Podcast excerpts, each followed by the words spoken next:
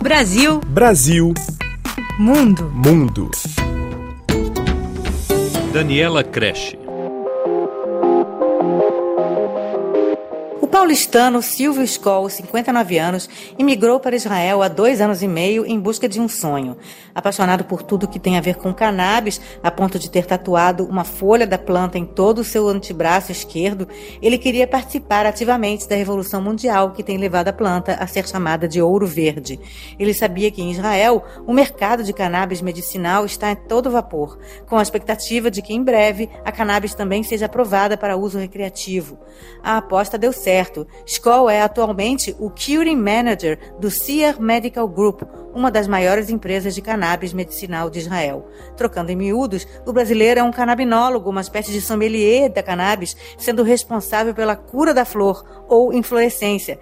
Quer dizer, ele supervisiona, através de um processo que ele próprio criou, o amadurecimento e a conservação até que a flor esteja pronta para a criação de produtos. Da colheita existe o processamento. O processamento é, é, leva um tempo, leva quase dois meses, para ela ficar preparada, pronta para o consumo. E nesse tempo todo, ela é, é feita trimagem, tirando as folhinhas, ela fica curando. É igual a cura de um, de um vinho, por exemplo. Tem um certo, uma habilidade, um certo, certo conhecimento para fazer com que ela é, fique forte, com todo o sabor, com todo o cheiro, e com uma qualidade boa para se fumar e para os efeitos fazerem o efeito. Para o brasileiro, a cannabis é uma paixão que passou de apenas um hobby para se tornar a carreira profissional. Tudo começou apenas pela curiosidade, quando ele ainda era muito jovem em São Paulo.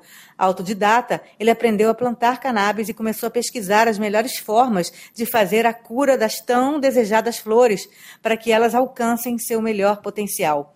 Mesmo quando a cannabis, mesmo a medicinal, era um tabu na maioria dos países, ele viajou pelo mundo em busca de melhores práticas. O resultado foi a acumulação de conhecimento que hoje é buscado no mundo todo. Em seu trabalho, Silvio Skoll une essa sabedoria de quem aprendeu tudo sozinho com a tecnologia inovadora dos israelenses. Então é uma mistura de old school brasileira, aquele jeitão brasileiro que eu fazia tudo naquela base da gambiarra, com uma empresa de alta tecnologia que tem tudo pronto e preparado para uma pessoa que entende fazer. É igual um cozinheiro, a vovó que cozinhava em casa com aquela panela velha de ferro, de repente ela vai para uma cozinha industrial e tem tudo naquilo na mão. Então, eu usando todos esses, esses equipamentos, essa tecnologia, consigo fazer meu trabalho com qualidade melhor do que eu fazia antes. Então, é uma união de filho, conhecimento com tecnologia. Mas a escolha do paulistano por um novo país e uma nova carreira não foi fácil. Ele se mudou para o Oriente Médio sem uma posição assegurada e passou algum tempo trabalhando em funções menos qualificadas até se recolocar no mercado. Ele chegou a trabalhar por quatro meses como segurança de shopping center, até conseguir ser contratado pela empresa de cannabis que está hoje. Mas, mesmo na empresa, passou alguns meses como faxineiro, limpando o chão e o maquinário. Aos poucos, no entanto, foi conhecendo os diretores e os funcionários funcionários mais qualificados, mostrando a eles que seu conhecimento era necessário na empresa para melhorar a qualidade dos produtos. E um dia eu cheguei a comentar alguma coisa, começaram a me questionar e eu comecei a explicar tantas coisas que eles viram meu conhecimento e a bióloga-chefe da empresa estava lá, junto com o dono da empresa e junto com o agrônomo também da empresa. E eu comecei a falar tantas coisas que eles falaram, nossa, nós precisamos de você, né? Porque você tem as soluções para o nosso problema. E aí eu fiz uns testes lá dentro e modifiquei todo o sistema de processamento da empresa após o plantio, desde a hora que colhe até a hora que vai ser ensacado e ser distribuído. Para Silvio Skoll, o futuro do mercado de cannabis é mais do que promissor, tanto no viés medicinal quanto para uso recreativo.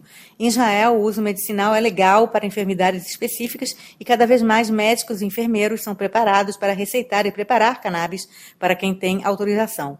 Já o uso recreativo ainda é ilegal. Ele foi parcialmente descriminalizado em 2017, com o governo definindo, em vez de procedimentos criminais, multas e tratamento para os infratores iniciais e portadores de até 15 gramas de maconha.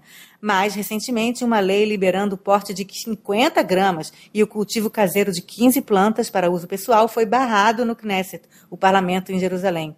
As empresas israelenses, no entanto, acreditam que é só uma questão de tempo para uma maior flexibilização e para uma menor burocracia para exportações. Para Silvio Skoll, este é um momento paradoxal em que, por um lado, empresas de todo mundo apostam nesse mercado e, por outro, ainda há um tabu na sociedade em relação a cannabis. Tem o lado do dinheiro, que isso é muito rentável, mas tem o lado do tabu de muitas pessoas e muitas é, é, coligações que não são contra e, e, lutam contra isso, né? achando que isso seria uma droga.